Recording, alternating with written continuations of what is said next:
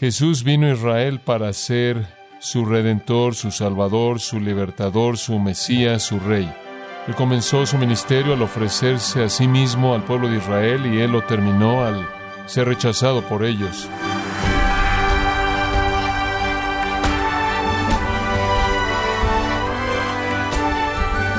Le damos la bienvenida a esta edición de Gracia a vosotros con el pastor John MacArthur.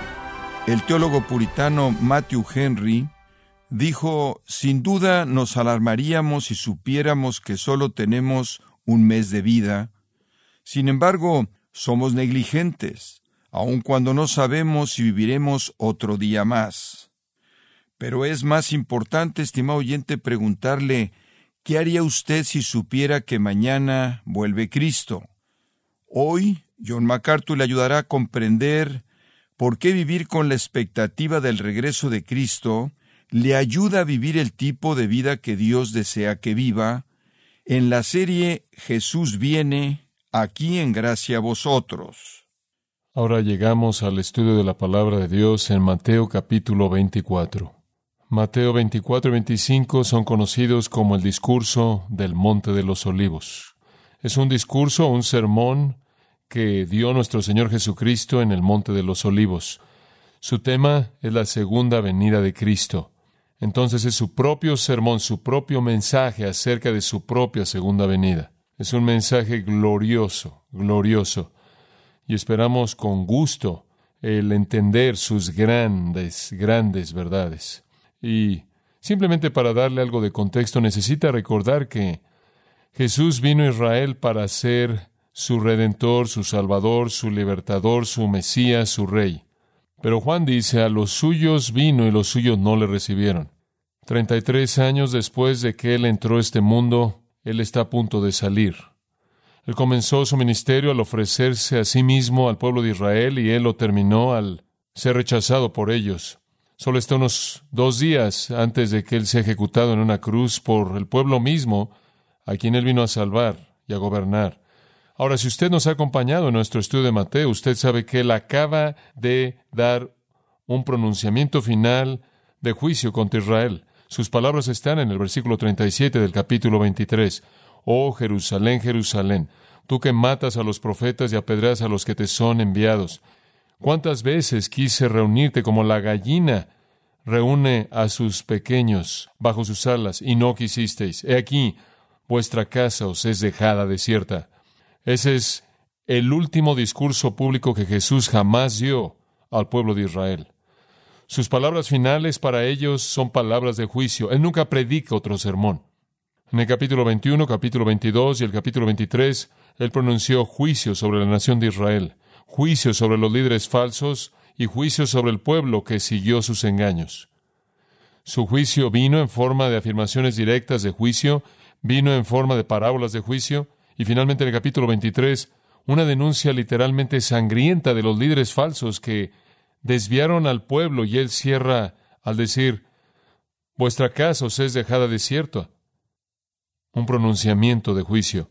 Pero ese pronunciamiento de juicio, lo que es muy interesante, es seguido en el versículo 39 por estas palabras, porque os digo que no me veréis hasta que digáis, bendito es el que viene en el nombre del Señor. Ahora, el que viene en el nombre del Señor es un título mesiánico. Y él dice, no me volverán a ver hasta que venga como Mesías y Rey. Entonces, por un lado, él pronuncia juicio. Por otro lado, él dice, regresaré.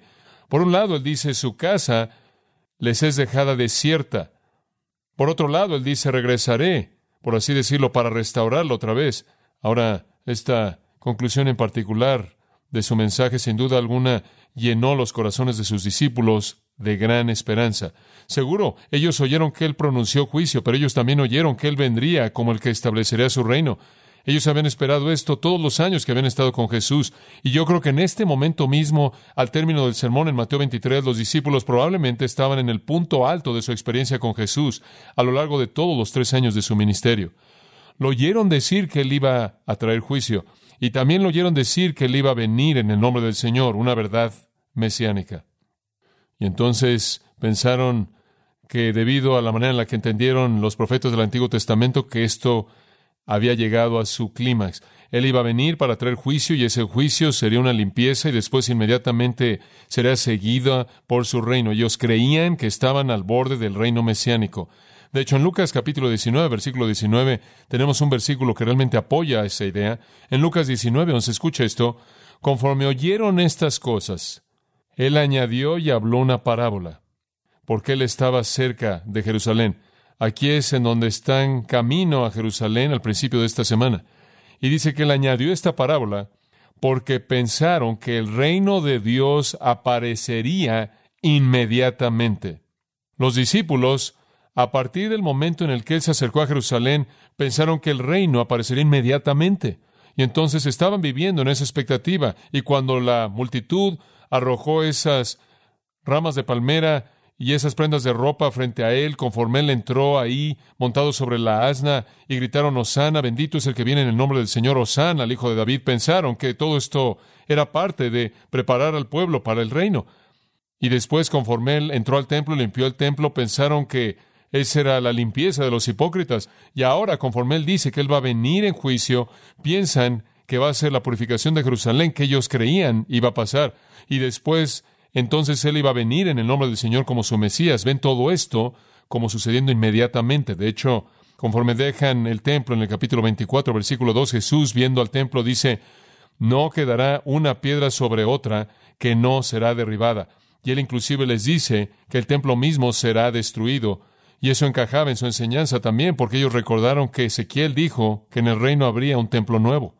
Y este templo, después de todo, fue construido ni siquiera por un judío, sino por Herodes, un idumeo.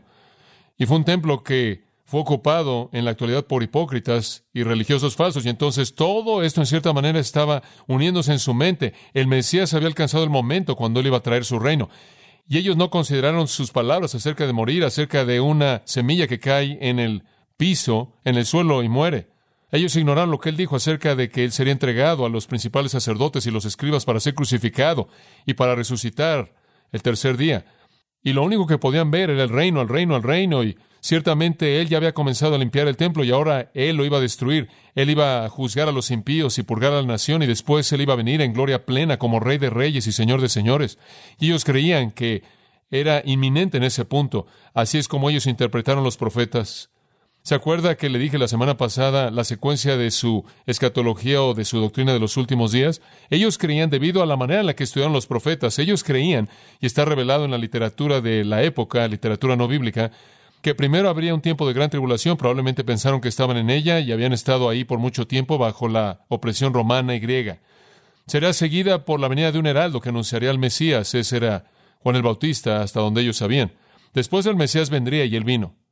Después él limpiaría las naciones impías. Después él limpiaría Jerusalén. Después él congregaría a los judíos dispersos de todo el mundo y establecería su reino. Bueno, ellos pensaban que todo esto iba de acuerdo con la agenda.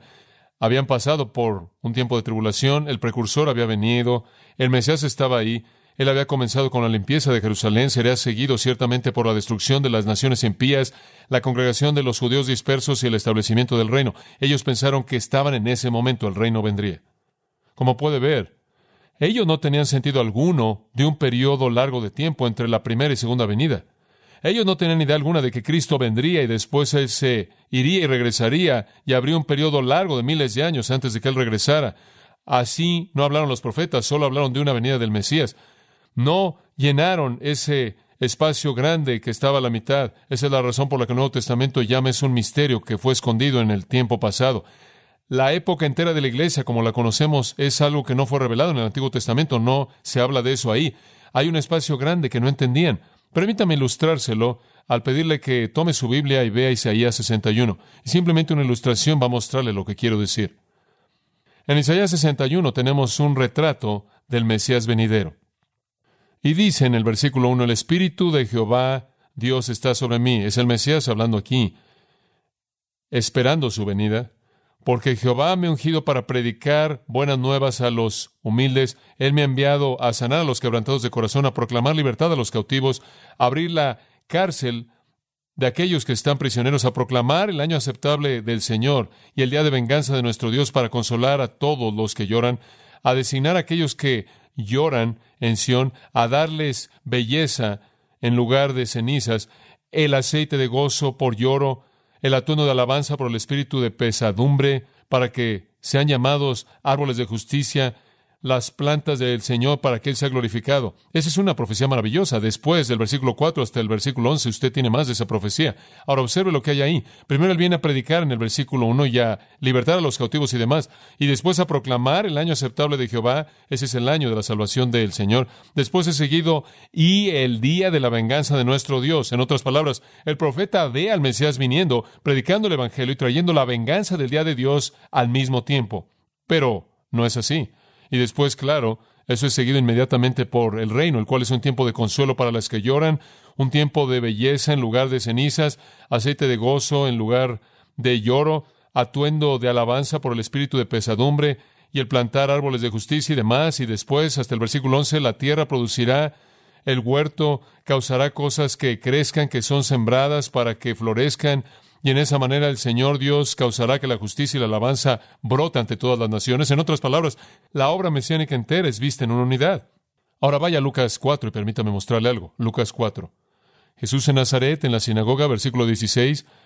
Como era su costumbre, fue a la sinagoga el día de reposo y se puso de pie a leer, y se le dio el libro del profeta Isaías, y cuando él hubo abierto el libro, él encontró el lugar en donde estaba escrito, y él encontró Isaías 61.1 y en adelante. Y él leyó, el Espíritu del Señor está sobre mí porque él me ungió para predicar el Evangelio a los pobres. Me envió a sanar a los quebrantados de corazón, a predicar liberación a los cautivos, a darle vista a los ciegos, a darle libertad a los que están quebrantados, a predicar el año aceptable del Señor. Y él cerró el libro. Ahora espera un minuto. Él llegó a la mitad de Isaías 61.2. La siguiente línea es, y el día de la venganza de nuestro Dios. ¿Por qué no leyó esa parte? Porque eso es qué? Futuro. Y aquí hubo una indicación de que lo que Isaías vio como un todo, Jesús lo cumpliría en dos partes separadas. Y esa es la razón por la que él cerró el libro después de predicar el año aceptable del Señor. La primera vez que el Salvador vino, él vino a predicar. La segunda vez que él venga, va a venir a qué? A juzgar. Y entonces no fue sino hasta que los evangelios desarrollaron lo que comenzamos a ver como la distinción entre la primera y segunda venidas. Inclusive los discípulos, y ahora usted puede regresar a Mateo 24, inclusive los discípulos no percibieron su venida como una segunda venida. Ellos percibieron que Él vendría únicamente en el sentido de venir en plenitud como Mesías, solo en el sentido de venir como el Rey plenamente ungido y gobernante y Señor de señores, únicamente en el sentido de venir a su reino en gloria. Y entonces piensan que todo va a suceder en un momento. Todo sucede en una ocasión, el Mesías está aquí, el reino tiene que seguir inmediatamente. No entienden este largo periodo de tiempo en el que el Señor está redimiendo al pueblo de toda la tierra. Y entonces hacen las preguntas en el versículo 3. Dinos, ¿cuándo serán estas cosas? E implícito en el cuándo es hoy o mañana, o la semana próxima, o qué tan rápido. ¿Y cuál será la señal de tu venida y del fin del siglo? ¿Cuál es la señal que estamos esperando? Digo, es como si estuvieran parados de puntas esperando a que algo sucediera momentáneamente. Estaban tan emocionados. Podían percibir que el hijo de Isaías 9 estaba listo para tomar sobre sus hombros el gobierno del reino de Dios. Podían percibir que la piedra cortada sin manos de Daniel estaba lista para aplastar el poder de hombres malos, que el Mesías, el príncipe, estaba listo para poner fin a los pecados y hacer reconciliación para la iniquidad y traer la justicia eterna y ungir al Rey Santísimo. Podían percibir que el Hijo del Hombre recibiría dominio y gloria en un reino que era eterno. Podían percibir lo que Isaías había dicho, lo que Daniel había dicho, lo que Ezequiel había dicho que iba a pasar, lo que Zacarías había dicho que iba a pasar en el día del Señor. Y piensan que es momentáneo. Entonces dicen, ¿cuándo? ¿Y cuál es la señal? Ahora, ¿qué es lo que los hace sentir esa expectativa? El hecho de que él había prometido la destrucción y deserción de Jerusalén, el hecho de que él había prometido que él vendría en el nombre del Señor, el hecho de que él dijo que el templo sería devastado, piensan que es inminente. Y entonces él les tiene que explicar que no lo es, que todavía es futuro, que está lejano. Y ese es el propósito a partir del versículo 4. Es un sermón profético que los lleva a ellos y a nosotros a un tiempo que no ha venido aún. No describe el tiempo entre ese entonces y el 70 después de Cristo, la destrucción de Jerusalén. No hay manera en la que eso pueda ser posible. Los términos no nos permiten creer eso. No describe la época de la iglesia, no puede. Tiene que describir el tiempo futuro, apenas antes de la venida de Cristo. Quieren conocer las señales de la venida de Cristo, las señales del fin del siglo. Y las señales que dicen, aquí está, aquí está, ya viene. Y entonces Él los lleva hasta el tiempo final. Ahora, para que sepamos que este no es el periodo de tiempo previo a la destrucción de Jerusalén, que no es solo la época de la iglesia como muchos comentaristas han querido que creamos, sino que es el tiempo final, permítame darle algunos indicadores clave de interpretación. Muy bien, entonces siga. Observe en primer lugar versículo 8, esto es muy importante, versículo 8. Ahora, en los versículos 4 al 14, él describe muchas de las señales de la venida de Cristo. Gente que viene y dice yo soy el Cristo y engañando, guerras y rumores de guerras, naciones levantándose contra nación, reino contra reino, hambre, terremoto en el versículo 7, versículo 9, persecución y matanza y odio, y después hay deserción de la fe y profetas falsos en el versículo 11, y el amor de muchos se enfría, versículo 12. El Evangelio del Reino es predicado en el versículo 14. Él está describiendo todo tipo de señales que van a venir al fin del siglo. Son señales de la venida del Mesías. Ahora observe el versículo 8. Todas estas señales son el principio de dolores. Muy importante. Es la palabra griega para dolores de parto. El dolor en sí que una mujer tiene al dar a luz un hijo es el principio de un dolor de parto. Ahora, permítame hacerle una pregunta simple. ¿Cuándo ocurre el dolor en el parto? ¿En la concepción? Eso es ridículo. Durante el embarazo, igual de ridículo. El dolor en el parto ocurre cuando? Apenas previo al nacimiento, al fin mismo. Eso es lo último que sucede y usted sabe que está ahí. De hecho, usted comienza a monitorear la frecuencia de los dolores de parto hasta que llegan en una sucesión rápida y entonces es el momento de dar a luz la vida. Los dolores de parto suceden al final, no se encuentran a lo largo del embarazo y tampoco estas cosas se encuentran a lo largo de la historia de la época de la iglesia. Son cosas que ocurren en una sucesión rápida que dan lugar o terminan en el nacimiento, por así decirlo, del reino mesiánico. Ahora, para ilustrarle eso, quiero que me acompañe a Primera Tesalonicenses capítulo 5. Primera Tesalonicenses capítulo 5. Y aquí hay otro uso de la misma ilustración. Y Pablo también está hablando aquí de la venida del Señor, y él dice, de los tiempos y las épocas, hermanos, no necesitáis que os escriba, porque vosotros mismos sabéis perfectamente que el día del Señor vendrá como ladrón en la noche. Él dice, no necesito darles una escatología, ustedes tienen eso, y si no tienen nada más, tienen el discurso del Monte de los Olivos, tienen la enseñanza de nuestro Señor. Entonces ustedes saben que el día del Señor, esto es la venida de Cristo para establecer su reino, viene como un ladrón en la noche. Ahora, ¿cómo viene un ladrón en la noche? Con mucho silencio, inesperadamente, repentinamente. Inesperadamente, repentinamente sucede. Y después en el versículo 3 él dice, porque cuando digan, paz y seguridad, todo se ve bien, entonces destrucción repentina viene. La venida de Cristo es repentina, la destrucción con ella es repentina. Y después él dice, son como dolores de parto en una mujer con hijo, misma ilustración. Cuando él quiere ilustrar algo que viene repentinamente y de manera devastadora, apenas antes del día del Señor, él usa la ilustración de los dolores de parto. Entonces esto es coherente con el uso que Jesús hizo. Los dolores de parto en la mente judía venían de manera repentina y con expectativa apenas antes del nacimiento. Y esa es la manera en la que la ilustración es usada en Primera Tesalonicenses y así es la manera en la que la ilustración es usada en Mateo 24. Entonces, cuando dice que estos son el comienzo de los dolores de parto, esto nos tiene que colocar al final, así tiene que ser.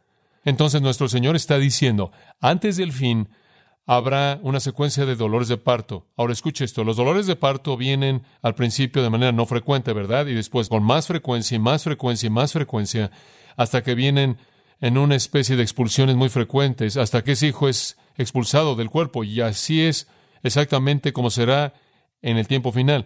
Vendrán dolores de parto, acontecimientos separados por la distancia y después menos distancia, menos distancia, menos distancia, hasta que finalmente al llegar al momento de la venida de Cristo, habrá una explosión de holocaustos concurrentes, que son acontecimientos que se llevarán a cabo por toda la tierra. Entonces la frecuencia, la cronología de la frecuencia se vuelve condensada más y más y más y más y más hasta que finalmente el reino viene. Ahora, esa es la ilustración de nuestro Señor en el versículo 8. Entonces eso nos dice que Él está hablando del tiempo final, apenas antes del reino. Ahora, un segundo indicador, y uno que creo que es igualmente importante, se encuentra en el versículo 13. Versículo 13. Pero el que persevere hasta el final será salvo. ¿Cuál es el fin? Bueno, el fin es mencionado en el versículo 13 y el fin es mencionado en el versículo 6. El fin no es todavía, él dice, ¿De qué fin él está hablando? Usted regresa al versículo 3. El fin del siglo. Él está hablando del fin del siglo. Tiene que ser. Ese es su tema. Y entonces en el versículo 13, cuando él dice, el que persevere hasta el fin, ¿de qué fin está hablando él?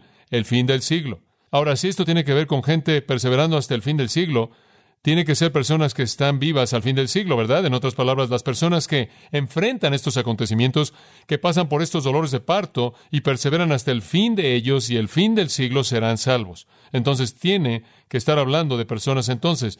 No voy a perseverar hasta el fin, a menos de que esto suceda rápidamente y a menos de que, me imagino, pierda yo lo que entiendo del rato. Los discípulos no habían perseverado hasta el fin porque el fin no ha venido aún. El punto es que el fin del siglo es el fin del siglo.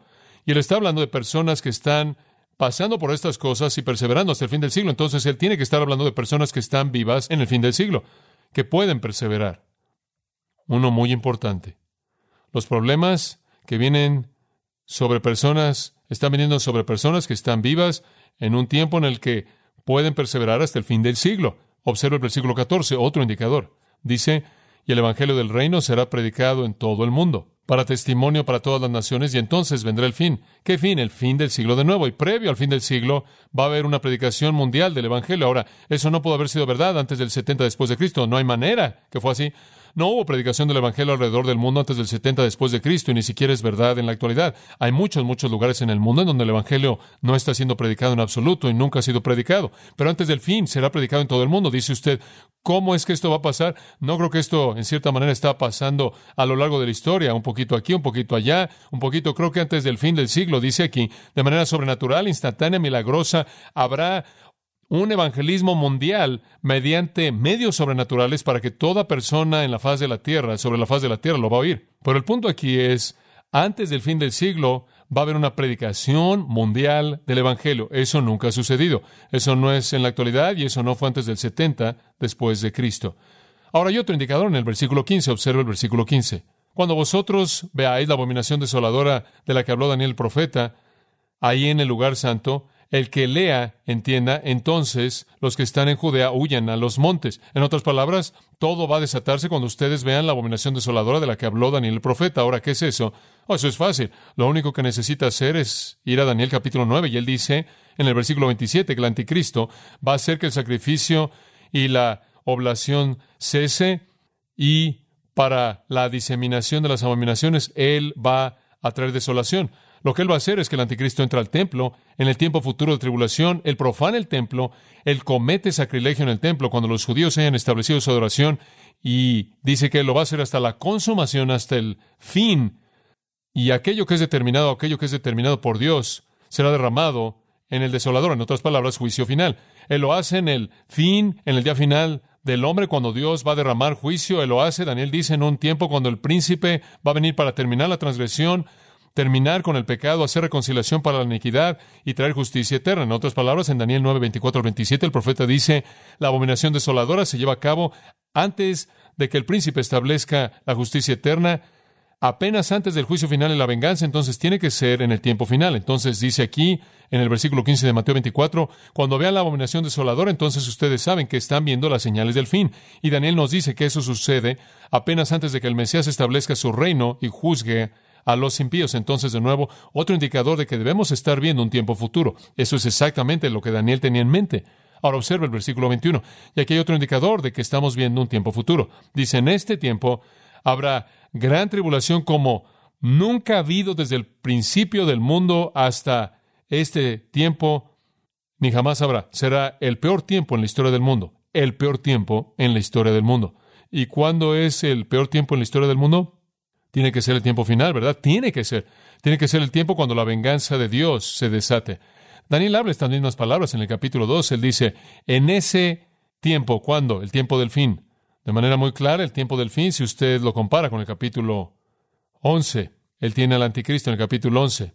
Después viene Miguel en el versículo 1 del 12, se pone de pie y abrió un tiempo de tribulación como jamás ha habido desde que hubo una nación hasta esa época. Y son palabras parecidas a las palabras de nuestro Señor. El peor tiempo de problemas en la historia del mundo, seguido inmediatamente por la resurrección para vida eterna y la resurrección para vergüenza y menosprecio eterno. Entonces es el tiempo previo a la resurrección final. el tiempo previo al juicio final, la venganza final, el establecimiento final del reino de Dios. Entonces tiene que ser futuro. El tiempo de gran tribulación como el mundo jamás ha conocido. Otro indicador está en el versículo 29. Dice, inmediatamente después de la tribulación de esos días, inmediatamente después de esto, el sol se oscurece y la luna no da su luz, las estrellas caen del cielo, las potencias de los cielos son sacudidas y después aparece la señal del Hijo del Hombre en el cielo. Entonces, Cristo viene inmediatamente después de la tribulación. La tribulación de la cual él habla es la gran tribulación del versículo 21. Es el tiempo como nunca ha habido el tiempo en el futuro. ¿Qué tiempo es? Según Daniel en el versículo 15, es el tiempo de la abominación de desoladora y es apenas antes de la segunda venida. Entonces, todos estos indicadores nos dicen que esto debe ser futuro. Debe ser futuro.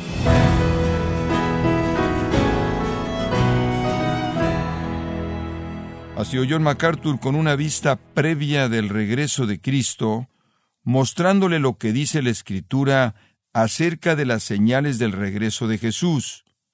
Estamos en la serie Jesús viene, aquí en gracia a vosotros. Y quiero recordarle, estimado oyente, que tenemos a su disposición el libro La Segunda Venida, escrito por John MacArthur, en donde nos ayuda anhelar la segunda venida del Señor al presentarnos textos bíblicos clave y el discurso escatológico de Cristo en el Monte de los Olivos. Puede adquirirlo en nuestra página en gracia.org o en su librería cristiana más cercana. Y también le comento que puede descargar todos los sermones de esta serie Jesús viene, así como todos aquellos que he escuchado en días, semanas o meses anteriores, animándole también a leer artículos cristianos relevantes en nuestra sección de blogs en gracia.org. Si tiene alguna pregunta o desea conocer más de nuestro ministerio, como son todos los libros del pastor John MacArthur en español, o los sermones en CD, que también usted puede adquirir, Escríbanos y por favor mencione la estación de radio por medio de la cual usted nos escucha en gracia a vosotros. Es importante conocer no solo el país y ciudad de donde usted nos escucha, sino también la radio. Para quienes contactan nuestro ministerio por primera vez, pueden solicitar una copia del mensaje de promoción sin costo alguno, un mensaje por oyente únicamente. Si usted vive en los Estados Unidos o Puerto Rico, escríbanos a Gracia Vosotros, P.O. Box 4000, Panorama City, California 91412. O puede escribirnos a través del siguiente correo electrónico radio arroba bueno, en nombre de John MacArthur y el personal de este organismo, queremos darle las gracias por su tiempo y sintonía y queremos pedirle que no deje de orar por este ministerio, como también por la estación de radio por la cual usted nos escucha de lunes a viernes. Este es su amigo Miguel Contreras, invitándola a que sintonice nuestra próxima edición para que juntos continuemos desatando la verdad de Dios un versículo a la vez no se lo pierda, aquí en Gracia a Vosotros.